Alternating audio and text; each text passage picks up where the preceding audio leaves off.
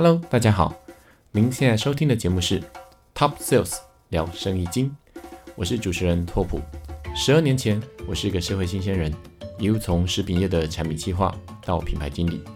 接着从业务主管再到分公司副总，然后到新创公司负责台湾区的业务开发。五年前开始了自行创业的生活，目前在东南亚印尼做生意，从事电子商务的相关工作。从商的一路上，认识了许多的职人与好友，所以在这个频道里，我们就来和各位 Top Sales 们好好聊聊各种五花八门的生意经。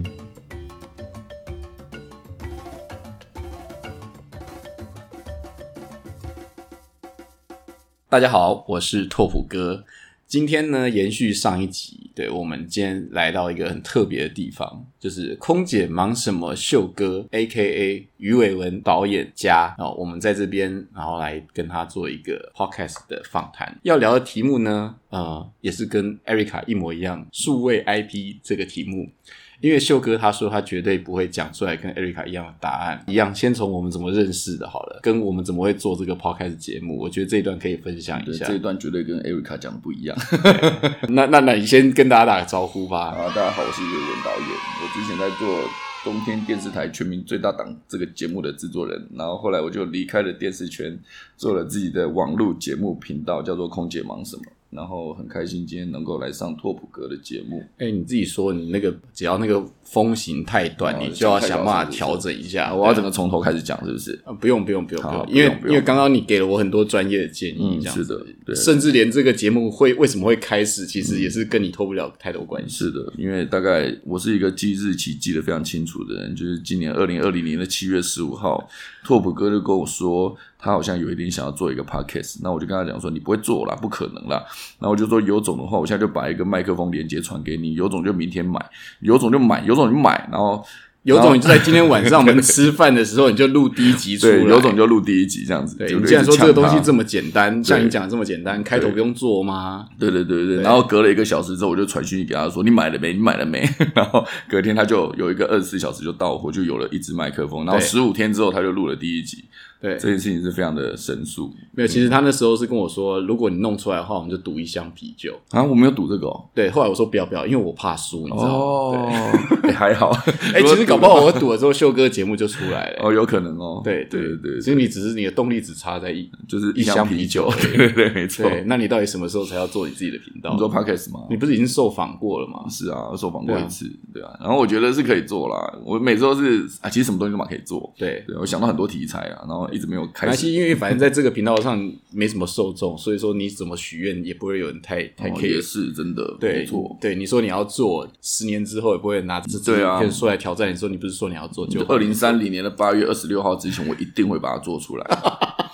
二零三零年，对啊，就是很久的未来这样。OK OK，我记得我跟你说过，我目标是四十岁退休嘛。对，没错。对对，那那时候你好像也有说过类似。我我没有说过我要几岁退休哎，我觉得退休这件事情，就是你迟早会退休这样。对对对对，人一定会遇到退休。这是我们今天到底在聊什么？不是在聊在讲数位 IP 吗？对跟退休什么关系？对对对，哦，好像是哈。嗯，对，好吧，那我们。从什么时候认识的呢？我们哇塞，我其实应该是二零一六一六一七年那时候。你不是说你日子记得很清楚吗？可是我对你没什么印象。哎呀，对 你就是一个很不熟的朋友。你只对一些美亚比较有印象。虽然我们是在一些有美亚的地方。不不不，你像什么其他的人我都很熟，就是跟你很不熟。而且我觉得我呃很莫名其妙，就是有呃二零一八年那时候应该是五月多还是六月吧？对对，我就突然就跟跟托普哥说，因为他那时候在印尼工作，我就跟他说：“哎，我去印尼找你好不好？”那时候是超不熟的，就是超不熟。这是种这种脸皮厚的一种状态嘛？因为我记得那时候你好像说你很无聊，你发了一个动态说你在印尼很无聊。然后有任何人想要到印尼的话，都可以直接跟你讲。然后我就就他就直接打来，我就直接跟他讲，在他家住了五天。对对对对，没错，对，就这样。子后后来就变比较熟了啦，那发现还蛮多东西可以聊的。对，那就就是你也对于一些印尼人发生很多新的不一样的感受。对啊，我觉得一定要到当地看才知道，很多新的感官的刺激。你那时候还。还在现场理了一个头发，对我在印尼剪了一个头发，然后好像花了三十多块台币吧，三十块台币，三十块台币，然后我还大概应该是二十二十，哎，三十块吧，你多给了他十块钱，对对对对对，多给你给他四十。块，对，大概是两万，两万块印尼盾，对，两万块剪个头发花了两万，对，对对对，没错，真是不简单 呐、对对，其实你要花十万，我也可以带你去剪十万。没错。可是我那时候刚剪完的时候，觉得还蛮好看的，就是就理了一条线在头上，这样一开始觉得蛮帅。可是后来回回台湾之前，在机场，然后发现整个大厅的印尼人都是那个发型，而且我那时候又晒比完了较黑，完了爆了！刚刚刚才笑太大声。对，我那时候晒比较黑，就是完全就是一个就是很融入当地的可。是其实你知道，你理完那个头看起来比较年轻呢。真的吗？对我现在也可以再去理啊，呃，是也可以啊，但是你没有办法找到这个价码。真的没错，四十块，四十块40在台湾哪里找到？重点是你还给了很多的很多的小费，对不对？没错十得块钱的小费我，记得他很开心啊，对，非常的高兴这样子。好，我们到底要开始聊数位对 IT 对对了对对对？刚才在讲说你那个讨厌遇到主持人一直抢话，然后跟一直不停的调整讲纲的内容这样嗯。还好吧，我们有讲纲吗？对对，好有有啊，我记得我赖也传给你说我要访问你什么东西、啊。好，的，没问题。好吧。啊、糟了，这个内容好像适合 Erica，好像不太适合你。真的吗你当时创业的什么样具体的情况之下，你会决定要创业，我跟你说，其实创业这件事情就是跟你，的员工规模？哦，不是已经要讲了吗？对，马上抢你的话，这样。真是的。好，对，我觉得创业这件事情，其实某种程度上说，你现在回过头去想，那是一个很蠢的过程。就是你好像觉得你会做很多事情。就是我那时候一开始出来创业的初衷很简单，就是我想要做影片放在网络上，然后逻辑就是只要我的影片红，然后厂商就会来找你合作，那我就可以赚到钱了。这是我完全一开始的初衷，这样。哇哦，所以一路上就是从我一三年开始开公司嘛，然后一四年一整年都一直在踹一些呃有流量可是没办法变现的东西，然后一到一五年我做了一句话惹怒呃设计师惹怒空姐惹怒创业家的那个影片，算是真的有声量又可以盈利。然后那时候我终于接到第一通打电话来合作的厂商的电话那，个状况是怎么样？他就打电话来，然后我终于接到那个电话了你。还记得内容吗？就他就想要说，呃，他他他讲的很简单，他是，哎，我想要请你拍影片，那要多少钱？哈，要拍什么影片？就是就是我原本想说，我这个营业项目就是我可以做影片赚钱嘛，对不对？哦那你然后当今天真的有一个人打电话来说，你做一支影片要多少钱的时候，你好像还没想到这件事。对，我不知道怎么回，你知道吗？要要要报多少钱才是正确？对，我就问他说：“那你有多少钱？” 你看超蠢啊，因为我根本没有业务能力啊 你。你有多少钱？对啊，我没有谈业务的没有没有，我跟你说，对方会觉得说，哇，糟了，我该报多少才对？因为其实没有行情啊。对啊，他又不像一个可乐二十块放在 seven，你就直接去买，给他二十块就把可乐拿过来嘛。那啊影片比较麻烦，就是我得告诉他，呃，我得跟他确定你要拍给谁看，对然后你要沟通的对象是谁，然后你要 demo 的产品是什么，它产品的特性是什么，你要放在哪里，一支影片大概有多长，所以我没办法在第一时间就回答他说多少钱，啊，所以我也可以跟他讲说，你一支影片其实十块钱也可以拍。然后一千万也可以拍，对啊，所以他 range 他觉得说，哇，秀哥在暗示我一支影片要一千万。没有没有，就是他到时候给我十块，不是啦。我的意思就是那个报价这件事情，我发现好像没有自己当初想的这么简单，就好像以前觉得很理所当然，就是只要你做了一些事，有一些声量，然后厂商找你，你就可以赚到钱这样。可是到真的把钱赚到自己户头的这中间，你要做的努力还有很多。嗯，对，可是如果说我当初一开始就想说，呃，我要去学好我的业务技、谈判技巧，然后学好整个公司的管理，然后再学好影片制作，然后再学好所有的整合的能力，我再去创业。可是如果你都想这些这么多的时候，我可能到现在都还不敢开公司。哦，可能那时候那时候有人呛你嘛，就说你要是把这个影片拍出来之后，我就请你一箱啤酒。没有喂、没有。没有人我当初创业那时候比较老实，没有在打赌的。可是你常跟朋友打赌哎，对我常常打赌啊，我去年对就打赌要写一整年的部落格跟做一整年的影片啊，其实蛮厉害的啊。最后都有完成啦，可是都没有在时间点内，就是我是说早上十点要文章，晚上十点要影片，影片对，结结果都有，有些时候是影片是隔天早上十点，文章是当天晚上十二点这样。嗯可是我最终就是累积了三百六十五字啊，当然我觉得这是一个错误的做法，因为累积大量的内容这件事情，其实会造成你的品质会下降。啊你怎么不学人家打一打游戏，然后就一直截你的游戏画面，这样被人家吃光杀光这样子？这也比较好哎、对吧、对我不用处理影像跟声音了。对啊，你不是讲说你要做一个 podcast 节目，对，但我觉得那蛮有创意的啊。可以期待一下。啊我我我觉得我会很想要收听这样子的节目。就是一个比较简单的内容。对，而且秀哥还特别讲说，哎、拓普哥，我告诉你我这节目内容，但是不能学哦，这是我先想到的。对对对对对，所以其实我觉得。我们不能讲出来，对，到时候期待一下秀哥的节目。对对对，请大家敬请期待，在二零三零2030年八月二十六号之前，一定会做出来。好 好久、哦。对 对对，对，现在哎，二零三零岁，现在的整小朋友整都已经十八岁了，刚出生的小娃儿都十八岁对，了。整整十年后，就是千禧年出生的，他们三十岁那一年可以听到这个节目。很不错，很不错，对对对，太棒了。那时候 podcast 不知道是什么状况，哦，对耶，好难想象十年后哦。嗯嗯嗯嗯。那所以说，我们刚刚提到说他打来这通电话，那后面呢？后面当然就是他就给你才一个报价才从头开始学要怎么报价这件事、那啊。你你你还记得那个报价是到时候你后来有打平吗？或者是说他给你的报价你怎么看？呃，当然是有打平啦，应该说一定是有想办法获利啦。最后就是你虽然我懂，你有获利嘛？对不对？对对对对对 OK 虽然你第一时间不知道如何快速的，因为它真的资讯量要你要收集到很完整的资讯，你才可以报价。对，对，那报价不是一门容易的事情。你要知道人家报多少。对对对，我还我得我还得去考虑其他人报多少，然后厂商有可能会价格区间带在哪边这样子，对，所以蛮难的，我觉得。到现在我都觉得还是一门很很值得一直进修的功课，报价这件事。话话话说，后来那家厂商他们满意这个结果吗？还不错啦，还不错，那很好啊对啊对啊。对啊对啊，？OK，因为我知道其实有一些为什么现在好像是在商配业配这一块比较难接，是因为整体的操作的结果的转单的效果不如厂商的预期。是的是的，没错。那这也是很难的地方。对啊，因为主要就是看他们的需求是曝光还是直接的转单有销量。对我觉得前期可能在一六年、一七年那时候，短视频可能说起飞，短视短短视频元年那时候，很多厂商会愿意接受在呃影片里面置入，然后让产品或者是品牌曝光。那至于转单的成效，我觉得那时候不，呃我那时候思考这个点，好像就也许不是真的都是做影片创作者或者所谓的网红 KOL 要去扛的事情。因为有些时候我发现我做的东西，呃，让所有的观众很有兴趣，对这产品很有兴趣。可是也许他们一问了价格之后，发现哇塞太贵了，买哦买不起，所以其实有充分的介绍上，对对对，让观观众感兴趣，以及把连接导导流过去购买页面，那剩下就是产品力的问题了嘛。对对，其实有个东西它可能非常的好，介绍起来大家都非常喜欢，可是它如果太贵，它可能就不会造成最终 final 的销售。嗯对啊，我觉得这后来我有思考过这件事，不过我觉得现在二零二零年可能会需要做呃直接转单，或是直接看销售率提升多少，厂商的比例会大幅的增加，因为行销预算大家有限嘛。对。对啊，所以我也在思考这件事情，因为置入永远都是在观众，观众就是粉丝们嘛，哈，对。观众跟厂商跟创作者这三方中间一直做拉扯，对，你要把它拉扯到一个很完美的平衡，然后才可以对观众说这是一个好的作品，一个影片很好笑，很好玩，然后对厂商说这是一个不错的广告影片，然后它可以让你的商品曝光，然后对自己说我可以做出一个作品，然后可以满足粉丝、满足厂商的需求，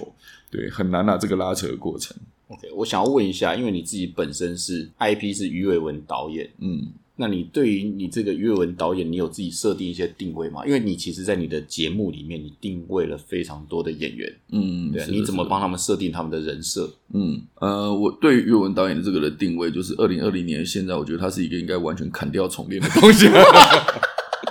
对啊，你不觉得？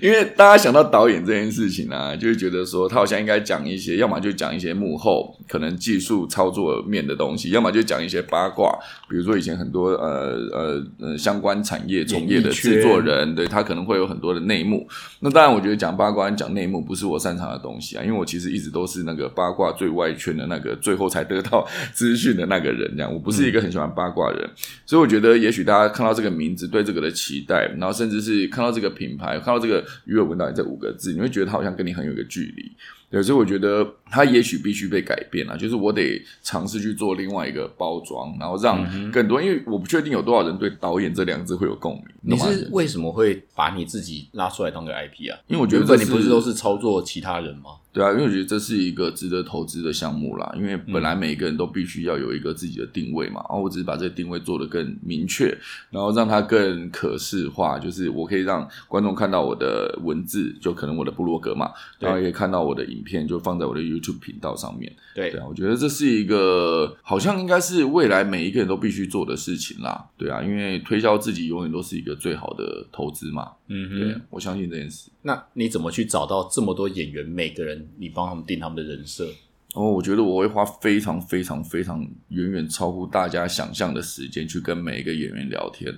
我觉得聊天的过程中，我几乎是把整个笔记全部记下来，我就会了解说这个演员他到底可能细致到他之前做过什么工作，打过什么工，然后因为什么事情哭，然后会怕什么，呃，会不会怕蟑螂，然后会不会。吃素会不会会不会讨厌茄子等等？我会问的非常的详细，就是到最后我去设定这个演员的人设的时候，会做一个就是几乎百分之八十九十是符合这个人设定的一个角色。因为我觉得我的作品比较幸运的地方是我演的是空服员嘛，还有乘客嘛。对，那空服员本来就白白种，乘客本来就白白种，所以我需要做到的是让这个演员在一个很舒服的情况下扮演他。最接近他自己的那个样子，然后来让观众习惯这个角色的存在。要不然，很多人他如果不是很专业的演员的时候，你给他很难的角色，对，那他要去诠释，他就会变得很难。他们是不是有一点接近模特素人？呃不是专业的演员，跟你以前最大档比起来，那些都是很厉害的演员。呃是的，是的，我们以前最大档演员真的是很厉害啊，就是大家不记得你聊过，就是说他们看本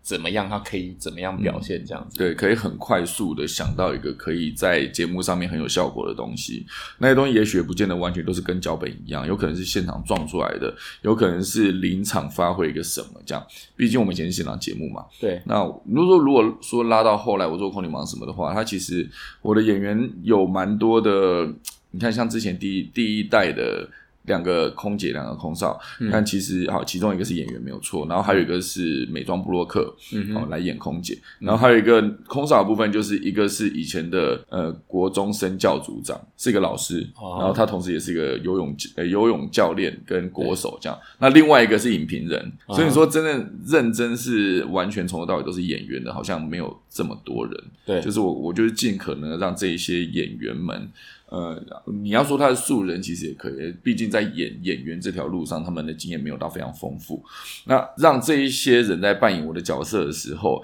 在镜头上面呈现的样子是让观众一看，他们就会传讯息来问我说，他们是不是真的都是空服员？哦，我觉得这样就成功了，因为他们并不是嘛，这是我们设定出来的演出的过程。所以包括我们的场景，我们找了一个很像飞机的场景，然后就有粉丝传讯来问我们说：“诶，你们这样租飞机会不会很贵？”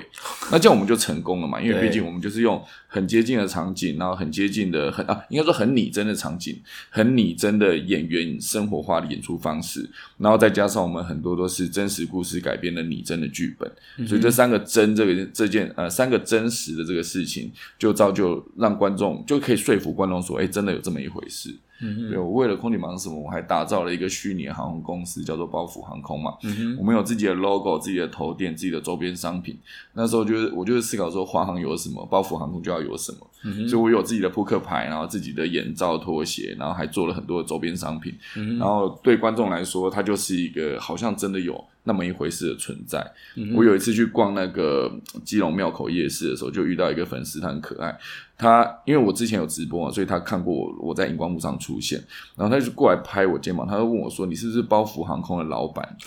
我当下有点难回答，我就说：“诶、呃呃，是有包袱航空，可是呃，它是我们系里面，就我还要解释，你知道吗？就是就没有这个航空公司，因为它不会飞，这样你可以呛他对，我没有要呛他的意思啊，我就我就跟他很难解释啊，我就说呃，然后到最后我就说好，对我是包袱航空的老板，不知道怎么解释，讲半天就说嗯，对我是这对，然，后他说对嘛，你就是包袱航空老板，还说不是，对啊，就我就说我认对了，对啊，还不可还跟旁边说对嘛，他就包袱航空的老板，连个合照都没有要跟你合照就走这样。嗯，对，因为因为我不知道啊，反正他就是很尽进入这个情境里面。他说如果没有的话，那为什么每一次你们空姐忙什么都会有一个航空公司在在那边抬起来就是包袱航空？就是有那家航空公司，对啊，，他有自己的制服系统嘛，对对自己的行李箱，自己的。什么我要订这个票，怎么都对，还有还有，机票，我们有我们有包房跟机票，对对对，对啊，这些演员啊，他们有些很夸张的表现，就是在镜头前面，如果他做不出来，像以你是导演的角色，然后大家所有人在飞机上在等，就是嗯。那个镜头，通常你要怎么处理？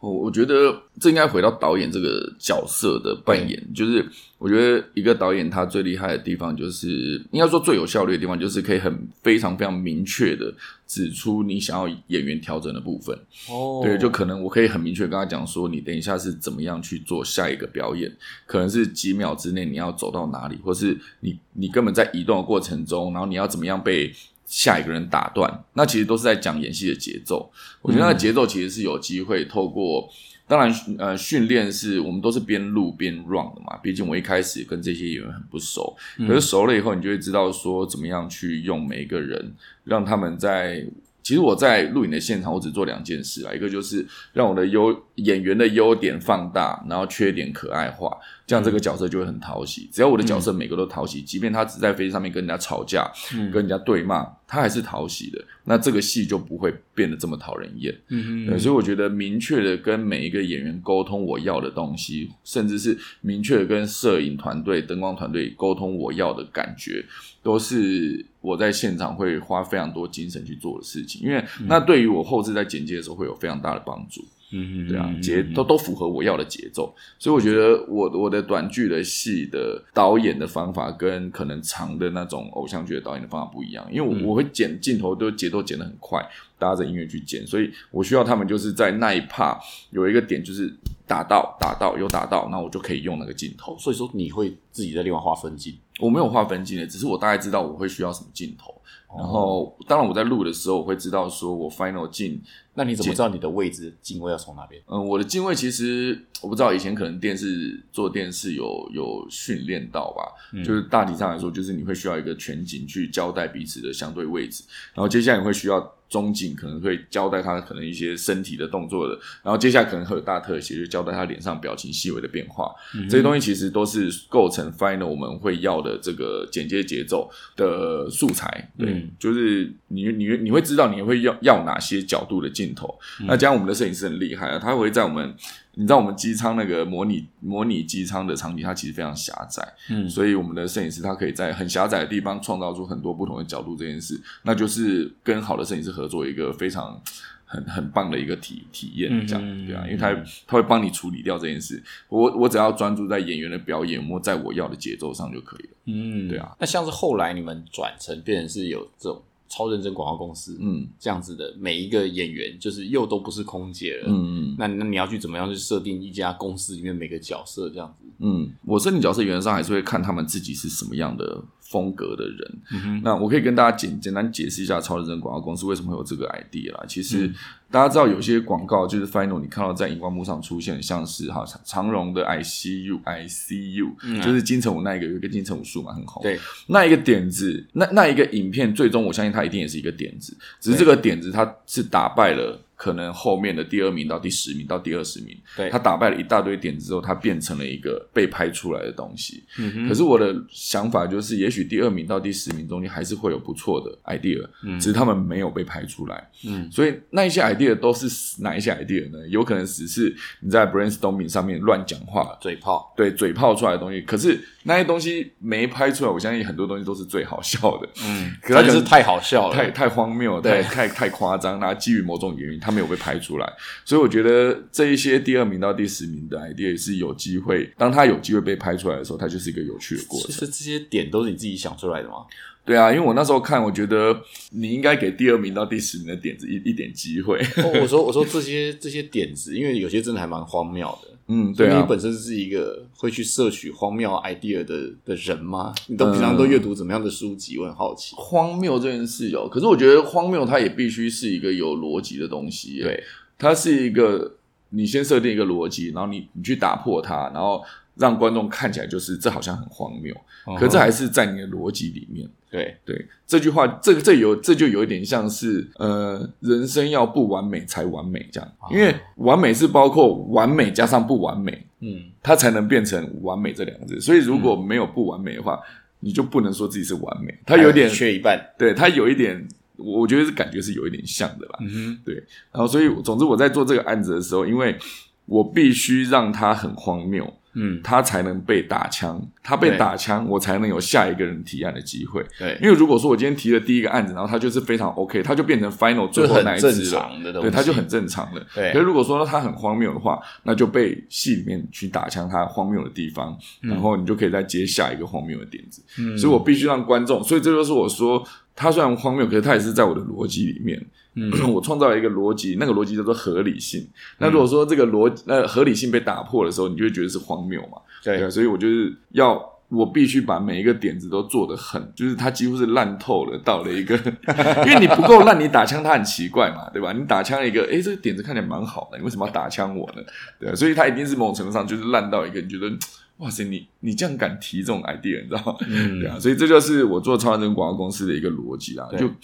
即便所有东西看起来好像很轻松，或者是很随性，或者是很很简单、很荒谬，可是事实上，我觉得它都是在一个逻辑下面运作的。嗯只是我打打破这个逻辑的力度有多强，你就会觉得它的荒谬程度有多多。嗯这样子，我知道，我记得还有之前我们聊天的时候，我们好像在这个新冠肺炎刚开始的时候，我们有一次大家吃饭的时候，我们就在聊说，哎、秀哥，你要不要做一个机上宣导的影片？嗯，哦，对对对，然后就是我们们吃饭的时候聊出这个 idea，然后后来你就找了一堆网红，嗯大家一起合作拍了这支影片，嗯嗯对吧？这支影片因为太多的现在 IP 在你的同一支影片里面，你怎么分配他们每个人的角色，跟你这边怎么规划这件事情？哦，其实我可以简单讲一下这支影片啊，因为那时候真的是疫情好像没有开始多久，对，然后我那时候就觉得，因为毕竟自己是一个我觉得有影响力的频道，嗯也也不要说自己这样好像往脸上贴金啊。我觉得任何一个放在网络上的作品，它都是有影响力的，只是程度大大小而已嘛。嗯，所以我觉得好像那个时间点，我们应该做一点事情，嗯认真做一点事。所以当我们那时候在在吃饭聊到这个 idea，我们应该要做一个机上宣导的影片。所以我们的目标就是直接帮卫福部很辛苦嘛，我们就帮卫福部做一个他们想要宣导什么东西，我们就直接让他们直接把那些想宣导的东西放到我们的脚本里面。所以当初在想说整个前期企划的时候，也是想说我们绝对不是做搞笑的，因为我觉得这件事情不应该被拿来开玩笑，它算是一个很严肃的事情。对，所以我们就认真的把脚本跟我们想要呈现的方式跟整个企划写完，就直接去跟卫福部联络，然后他们也非常的乐意，因为毕竟我们可以直接用这个频道，然后的影响力去做更好的扩散。嗯所以当初也是为了增加更多影响力，我们就发了非常多的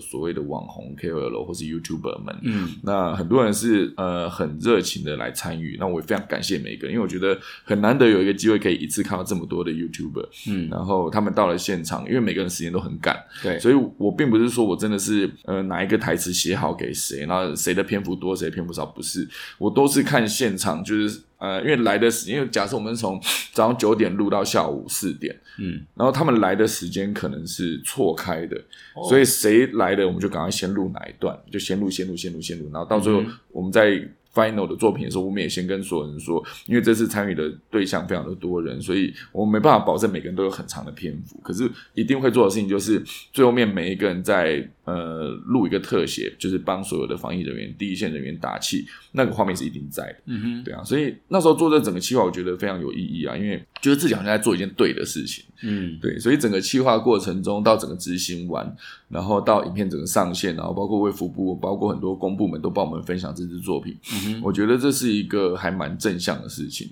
嗯对啊，值得做的事，就是在某种时刻，你好像觉得自己应该要尽一点心力。嗯就像那时候 SARS 的时候，不是有一首歌叫《手牵手》嘛？嗯哼，甚至更早更早的时候有那个明天会更好嘛？对对啊，这当然我没有把自己的格局拉到这么大，毕竟它是更高资源可以做到这么多歌手来做一首歌。那对我来说，我就是在我呃能力所及做影片这件事情，能够做一点事我就去做，这样。嗯嗯嗯哼，就你这边，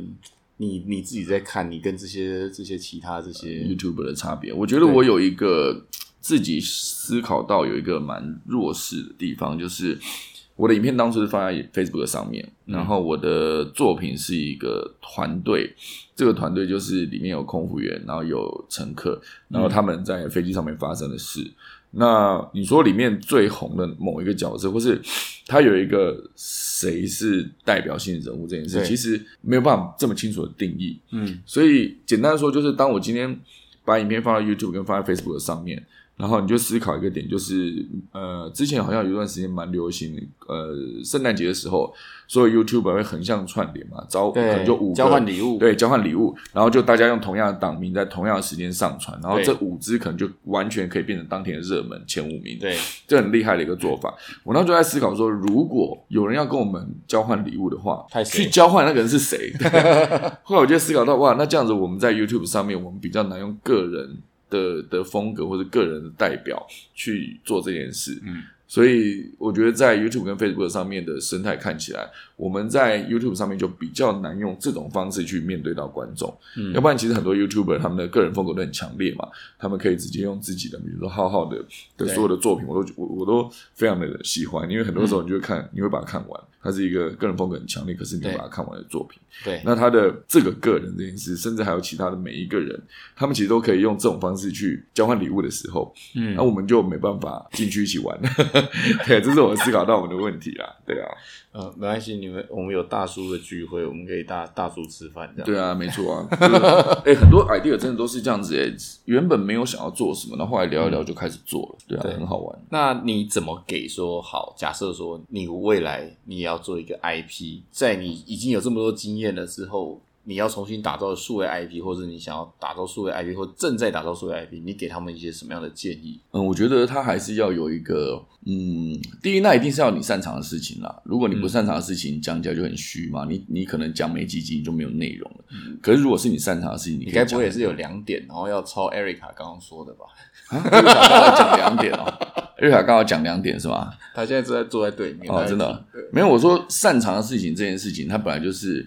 嗯，其实我最早最早定义那个，我可以用好工作这件事来讲哦。嗯哼，对，我觉得呃好，之前啦，对我来说，好工作其实就是三件事。第一个就是你有没有兴趣，嗯，然后有兴趣你才会有热情嘛。对，第二个就是这件事情有没有意义，嗯对。第三件事情就是你能不能赚到钱。那我在思考说，我在比较我以前做的《全民最大党》这个工作，我在呃算是 in house 在帮电视台做内容，嗯然后你说他我有没有兴趣？有，因为我喜欢看喜剧，它是一个我是忠实观众变成了幕后幕后从业人员，所以我每天工作其实算起来都非常开心。那第二是它有没有意义？我觉得还是有，因为很多时候我们忙得要死要活，工作十六十七个小时的时候，回家我们就去看一些网络的，比如说 PTT 的讨论版，嗯然后。很多时候我都不知道自己到底在忙什么，然后直到有一天，我就看到有一则留言，他就写说：“我今天原本心情不好，可是我看了你的影片之后，我觉得心情现在好多，我要去睡觉。”嗯我看完觉得哇，我们忙的要死要活，不就是为了这个吗？嗯就是只要能够改变任何一个人的心情，因为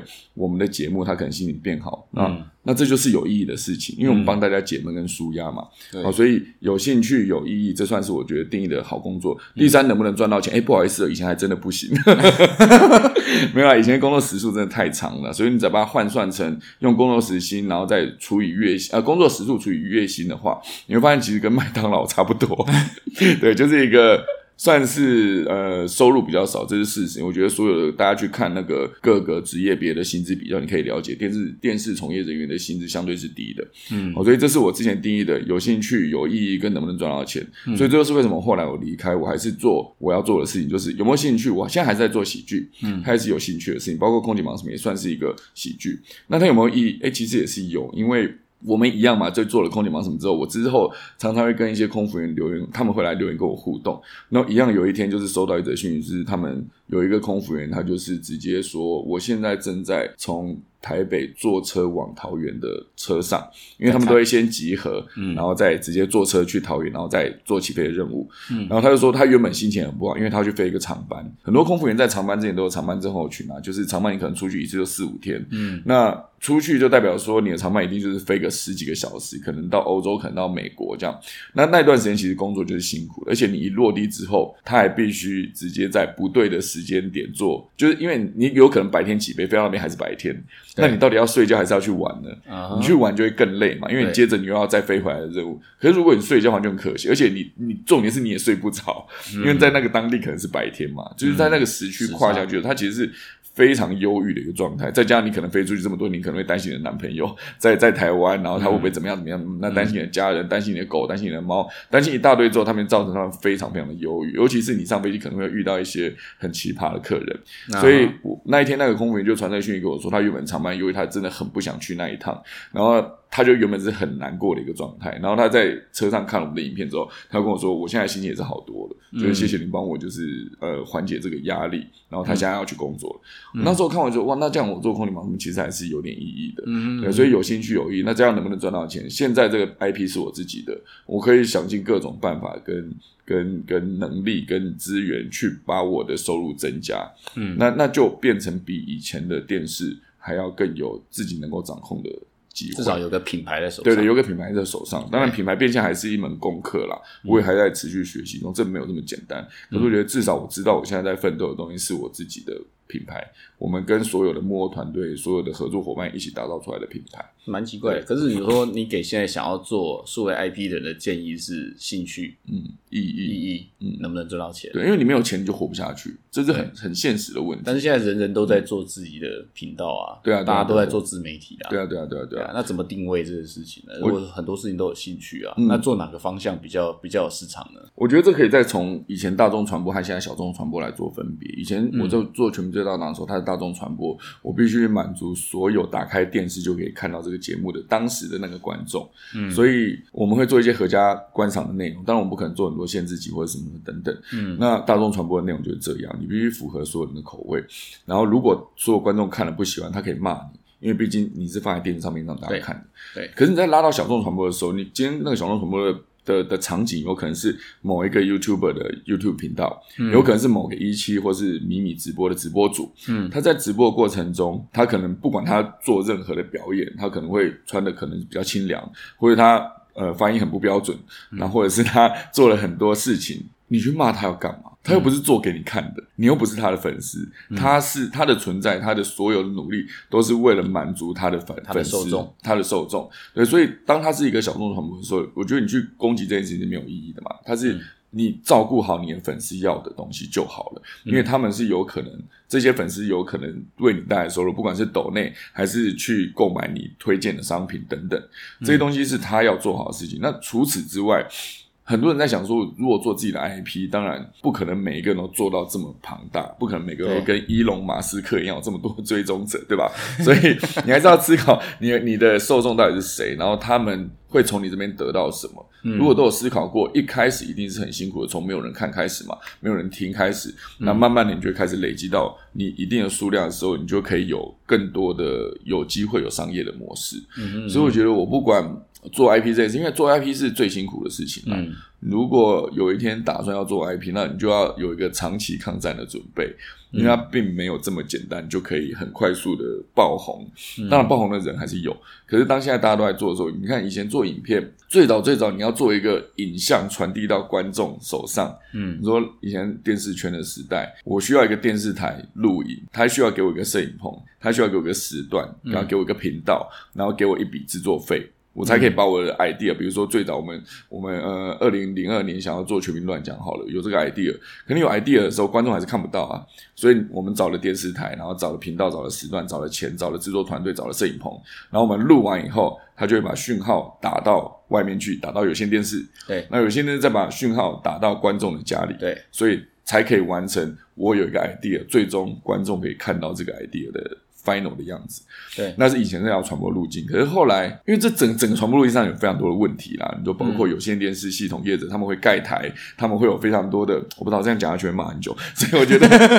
我觉得传统的媒体的逻辑是这样。可是后来当网络出来的时候，你一样有 idea 想做，观众一样想看好的作品，我要做的事情只是把我的内容放到网络上，不管是 YouTube 还是 Facebook，它有一个好处就是观众拿着任何一个联网 device，他就可以看到你的内容，不再需要经过中间的可能电视台、有线电视啊等等的嗯剥削，好不好？对，所以甚至我们还有机会，任何厂商还可以有机会直接透过 Facebook 或 YouTube 的那个联络方式联络到你，可以直接跟你做商业的合作。嗯。我觉得这就是一个对的方向。所以我不知道，我觉得以前做内容很难，现在做内容越来越简单，尤其是手机现在随便拿出来拍都四 K，嗯然后拍的有可能还可以直接用四 K 剪，上传就直接是四 K，嗯然后再加上现在有非常多的厉害的创作者，他们也愿意倾囊相授开课，告诉大家如何把影片做好，把 IP 做好。嗯所以我觉得现在整体的制作影片的能力是大幅的，大家都提升。嗯现在看很多很好的作品，现在看哇塞，这这个作品做的很好，也很好笑，也很有质感，也很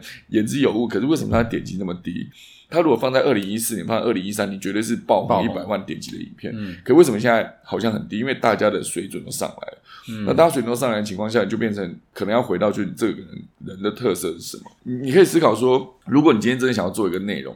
你你一定要想说，好，假设我好了。嗯，我之前要不聊星座的人，如果我说我明天开始我要开始做星座相关的节目，那你要问自己一个问题，就是所有的观众他为什么不去看唐启阳国师的，要来看你的？啊如果你有什么东西是赢过他的，假设你是边倒立边讲星座好了，那在倒立这倒立讲星座这个赛道上面，哎，不好意思，国师也不是你的对手。可是重点是那个那个东西还是要准啊。我只是举例啊，就是一个表现方式，为什么人家要看你？如果你找不出那个为什么，可能就先不要做，或者是你可以先做，慢慢调整。可是就变成你得熬过那个前期的没今天是人听。倒立，明天是看是经济独立，吃鬼椒之类的，就是很辣的情况下，还是你可以把星座运势讲完这样。OK，对啊，就是没有人在吃鬼椒嘛。如果只有你，我是全世界第一个吃鬼胶还可以讲星座的。星座，对，而且我不怕辣之类的，对对啊，那可能就可以拿到一些其他的辣椒的赞助，我不知道。，OK，你的赛道上面一定不能有，你必须找到自己完全独特的地方。嗯如果没有的话，你连宣传自己都很难宣传。对你连下那个标题都不知道该怎么下，对啊对啊对啊对啊 A K A 呃，鬼胶星座达人之类的，对不对 OK 这样听起来不是很厉害嘛？所以所以你会尝试开这样子的节目吗？你说吃鬼椒然后聊星座，我不敢，因为我很怕辣。OK OK，对啊，我那只是举例啦。我说必须要有自己个人的特色，而且那个特色还必须是符合你自己，它不是硬套在你身上，就是逼你去做这件事。所以我才说我不适合吃鬼椒嘛，你懂吗？嗯就是你必须是很符合让自己很舒服的状态下，然后这个特色可能刚好观众也喜欢，那这个东西就就才能成了。对如，果不行，他就很吃力嘛。你每天就要被逼着吃鬼胶，谁做得下去？所以说你在访问这个演员的时候，你要问他说：“请问你是吃青椒还是鬼椒之类的？”对对对所以你会问到这么细的问题，对对对然后之后他上戏的时候说：“哎，等一下，脚本拿到。”哎、我 OK，我我今天有一个可以吃鬼椒，胶，来来 来来，那个你你先吃，对啊，莫名其妙。我刚才只是举例啊，不见得一定要吃鬼椒，好不好？你可以吃别的啊，对不对？蟋蟀啊之类的，炸蟋蟀，边吃炸蟋蟀边边讲星座运势，全世界没人在做这件事啊，对不对？吃活章鱼，对不对？然后就吸住这样子。就吸住啊，就是被吸住的时候，你还是可以很清楚的把星座运势讲完，那你就还是很厉害嘛，对啊。这节目好像讲一讲，好像会有人想看呢。我不知道，反正这种就是你要做出一点因为跟一些点不一些。海鲜业者也配这样，对对对，就是一边卖海鲜 一边讲星座运势，对对对对，就没有人在做这种事嘛，你 就把这些人结合就可以了，或骑单轮车之类的，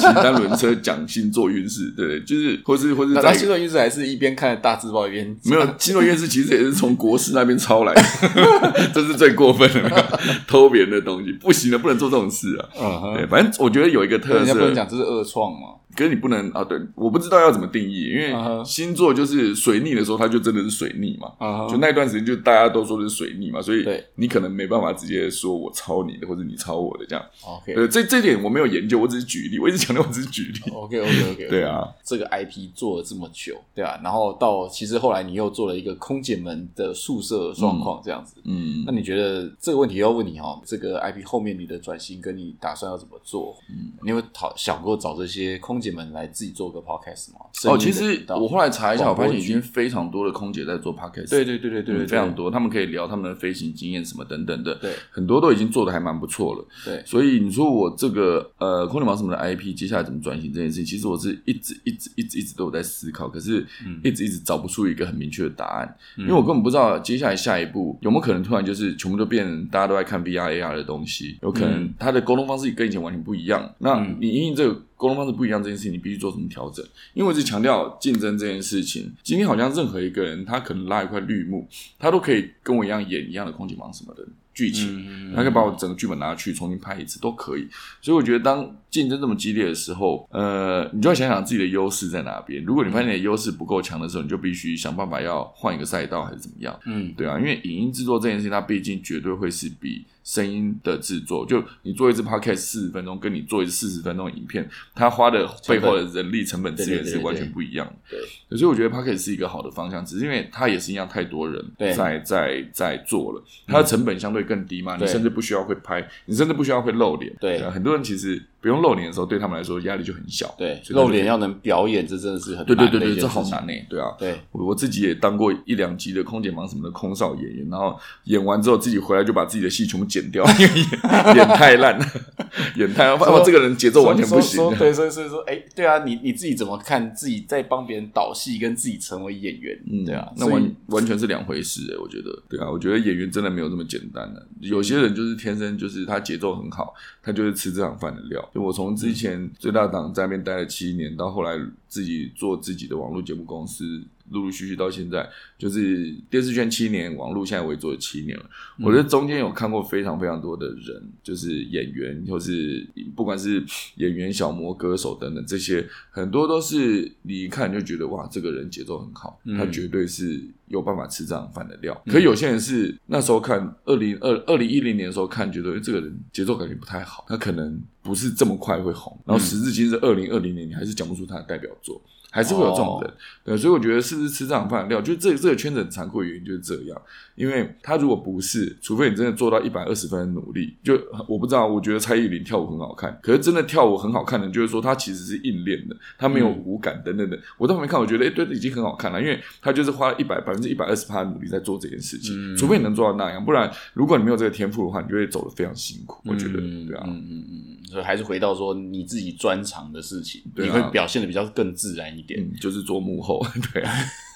要不然我我总不能自己一直去演，然后一直把自己所有戏剪掉，没有东西可以播吧？说这个导演有一天就会放出一堆所有自己的影片，哎，其实搞不好你放说你自己影片的剪辑，可能也会有人想看，这就很烂啊！那个台 台词也讲不好，节奏也不对，镜头也看不对，然后走位什么的完全不行。就我教别人的时候可以讲的头头是道，就自己上去演的时候就这样可以吗？这样可以吗？紧张的要死的。对啊，然后眼神一直飘，然后摄影师说眼神不要飘啊！你之前因为之前演员在演我的戏的时候，眼神有在飘的时候，我就说这为什么 就觉得那好像很简单？你等下往前走，然后转身，然后说一句话，然后再眨眼睛，就这样四个动作好演。你转头再眨眼睛了，然后自己上去的时候，就是还没转过去，你在眨眼睛，你知道。就自己演的其实很烂，就然后每次我自己在那边演的时候，我旁边的演员就跟我讲说：“你看吧，都没有很简单。”我就说：“我说我我自己上去演，然后我自己 NG 完之后，我就开始跟现场每个人道歉，跟他说有点难，真的不好意思，说那个秒数太长，眼睛已经很干了。对对，我要求太多了，抱歉这样子。当演员真的蛮难的啦，因为他必须要做好多事情。”对你要记台词，然后要脸上要有表情，身体要有动作，然后肢体要走位，然后身体还要看镜头，你还必须顾及跟你对戏的人的角度，对啊，所以没有这么简单了。嗯，对，厉害的还是可以很快就上手，这样，对啊。嗯好，那最后有没有什么对于这个 IP 给大家最后的一些建议？建议哦，对对对对对，我觉得真的还是要想好自己要做什么再来，除非你真的就是对分享某件事情非常有热情，不然我觉得没有热情可能会做不下去，因为这这条路上不见得一一下子有收入的。对对对对对对对。可是如果说你整个过程就是真的都是很开心的，有没有人听，或是听的人很少，或是有没有人看，或是看的人很少，这件事情一开始不影响你，当然不可能。就是我不知道，我之前听一个也是 YouTuber 在分享，他是一个蛮红的 YouTuber。非常厉害哦，他有讲过说，一开始他在做的时候完全没有人看，而且维持了几年哦。对啊，这是很煎煎熬的过程。可他如果这中间没有放弃，当然前提还是他有一份正职的工作。对，那他就时间管理，他对对对对对，他就。在工作之余，然后他做了这件事情，不为了别的，就是为了他分喜欢分享，以及对这件事情有热情，所以他做了，所以他活下来。所以那一次那一堂课，那个 YouTuber 就跟现场，因为现场很多人都想要当 YouTuber，现也不要说现场，就是现在去调查所有的国中、国小学的年轻人，他们都的最想做的就是网红啊、YouTube，因为他们觉得看到他们最光鲜亮丽那一面，可能赚月月入很多钱，然后又有声量，然后那个 YouTube 点击还会嗯不停的拆账在。炫富，对对对，然后还有机会走到真的是，比如说进摄影棚，然后跟什么某部电影去演戏这样子。所以大家看到想做这件事，可是他们没有看到是这件事情很竞争嘛。嗯对，真正能够成为呃荧光幕上面被你看到的那个 YouTuber，他可能是凤毛麟角，没多少人，可是每年投入进去，然后以及直接受不了离开的人也非常多，那一块你是不会看见的。所以那一次那堂课，那个 YouTuber 就告诉大家说，一开始你没办法确定他能不能养活自己，所以无论如何，你不要第一天就把所有工作辞掉，踩线下去做。不然那个压力会很大。就当你发现你没钱的时候，你该怎么办？对没钱的时候，你应该回去接案子吗？还是你应该去 Seven 打工，还是什么？对你一定要让自己活下去。而且这件事情一开始，它真的只能说是多的。嗯那你你没有热情是活不下去的。嗯呃，所以我后来想想，我觉得我还蛮庆幸，就是那时候一开始做空灵忙什么的时候，其实第一笔收入是有的，就算它不多，可是它是有办法让我找到好的摄影师、好的灯光师、好的化妆师，嗯然后有一个规模可以让我的影片一出来的时候，让大家觉得，哎，这个作品好像比较有质感，好像不是随便乱做的。对就是它是在一个有品质的情况下，虽然我们做的剧情里面都是很荒谬的桥段，可是我也必须说，那些荒谬桥段，就是我我之前每次录《空你忙什么》播出去之后，有些真的很荒谬。我在脚本端的时候，我就觉得我不相信这是真的，你知道吗？我觉得他真的太荒谬，怎么可能会故事怎么可能真的发生？怎么可能会在飞机上做这种事情啊？对所以我每次影片播出去的时候，观众的反馈就有两种，一种就是普通的观众，他们跟我讲说最好是啊，哪有这么夸张？最好是不可能这么夸张。嗯另外一种就是空服员，他们说最好是啊，最好是只有这样了，最好是没有，你懂吗？他们说只有这样哎、他们说、哦、我们看还有看到更扯，还有这个更扯的，就是扯到你根本不相信他们会在飞机上做这种事，嗯太多了。嗯所以我不知道，我觉得这种所有的反馈跟跟让我一起把节目往后做下去的这个动力，这件事，是我一路以来我觉得印象很深刻的事情。对，所以有有资源可以做，然后有一群合作伙伴，然后还有一群支持你的观众。当然，前提是你不能背叛你的观众啊。对如果一直持续不断的不做影片，然后一直在直播的话，就是我现在的状态。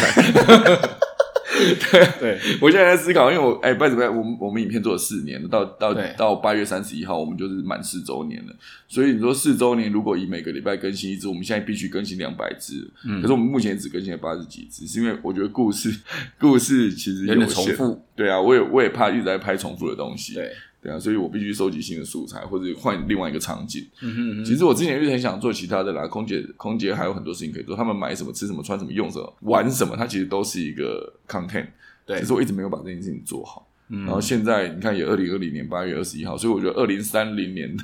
八月二十六号之前，我应该会把这件事情做好。了解。对，又十年了。所以，如果如果说你们听完这个节目之后，你有没有什么还不错的 idea？其实可以对来信，应该说是透过各种方式告诉我，我可以直接告诉于伟文导演。是的，或者大家可以直接私信空姐忙什么粉专，对对对对对对对对对对，直接跟他说，哎、有一个还不错的商案，对对，可以怎么怎么做，对，没错，对对对对，嗯嗯，告诉他说，哎、还这个这个想法还可以哦。对，嗯我觉得，对。其实因为因为我知道啊，秀哥其实他对于这种创作的东西，他有他的坚持啊。嗯，对他其实，在私底下他有一个蛮蛮有趣的一面，就是谁谁谁的东西我不看，对、哦对对对我绝对不想抄别人的东西，或者我不想要怎么样，就是他他有他自己的坚持。对，这个坚持很重要，就是因为我们有时候会跟他讲，哎、怎么样的影片很有流量啊？怎么拍一个这样子的东西就好啦？嗯，对不对？抽个一番赏啊，对不对对？我觉得对我来说，做影片其实你可以选择很多啦，就是因为我始终相信什么样的内容会吸引来什么样的观众，所以我也必须说，我四年来这个空灵毛什么粉丝团里面，其实没有半个是恶意攻击的，恶意攻击我们内容的粉丝，因为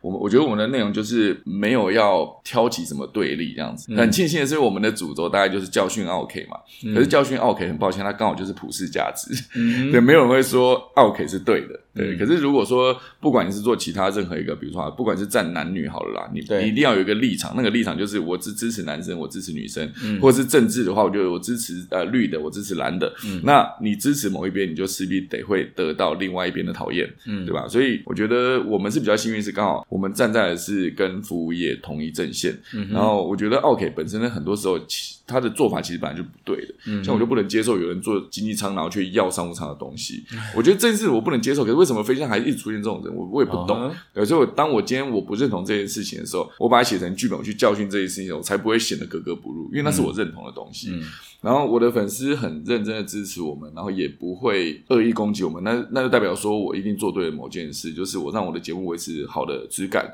嗯其实我一开始离职从电视圈离开的时候，我就知道我自己要做的事情，其实就是第一，我绝对不会去做新三色了。嗯我觉得如果我今天靠露，或是靠拖，或是靠清凉来吸引观众的话，有一天会有一个更露、更拖、更清凉的人。取代你。那那你就没有你就没有立足的空间，而且年纪会越来越大，那新的人会一直在出来，你可能就没办法靠你的 know how 去维不一定啊。搞不好大家很想看你脱啊。没有了，不是我，我说是不是我？我的意思是说，对观众来说，新三色这件东西，这这些事情，它可以很快速的。你以后每一集那个超认真广告公司的扣子开三颗这样子，嗯，我这边刚好有三颗，干嘛、没有，我的意思是，新三色这件东西，或是有争议的内容，它可以很快速的累积粉丝，可是它也可可能很快速的粉丝又离你而去。对，对，于他如果他发现你今天不不再有争议了，或者他发现你讲话不再那么呛了，他就走了嘛我。懂，因为你毕竟也是电视圈出来，其实你这种东西看多了。对啊，因为对我来说，不做新三色，另外一个就是至少言之有物嘛。我一定要让观众知道说，我不能让他看完一整集，然后你这集到底在讲什么？嗯对，你不能让他们有这种感觉。那那那这样看那个不就浪费人家的时间吗？所以大家听完我们讲五十分钟，觉得说你们到底在讲什么？哦，有可能。对，我的意思是，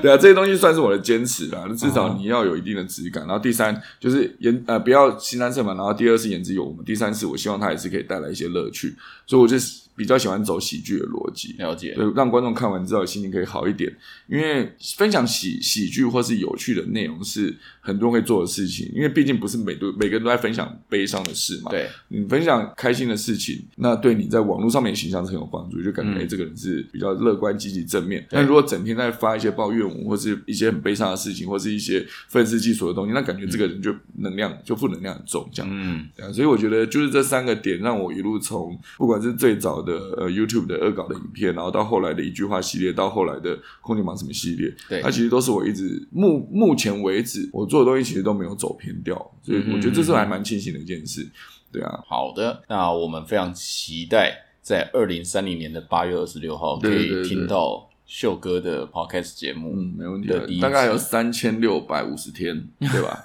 对十年嘛，对不对，可以啦还有十年，对，可以好，我我会好好的把那个进程拍一下。好好好但在好两千天的时候可以有第一集的 demo，三千天的时候第一集应该可以剪完，然后三千六百五十天的时候第一集一定会上线，好不好？好吧，这是一个酝酿十年的节目。对啊，你看《阿凡达》也是这样子、啊，对对对，漫威嘛，对不对？你看《阿凡达》那个詹姆斯卡麦隆，对不对？一九九八年还是九九年拍的《铁达尼号》，对就全世界票房纪录第一名。对然后后来他就沉潜了十年，为什么？他在准备《阿凡达》，就《阿凡达》一拍出来，又超过《铁达尼号》，变成影史票房第一。现在好像也被超过了，可是我觉得累积十年能量这件事是值得做的事，好不好？十年内我一定会把 你是讲真的。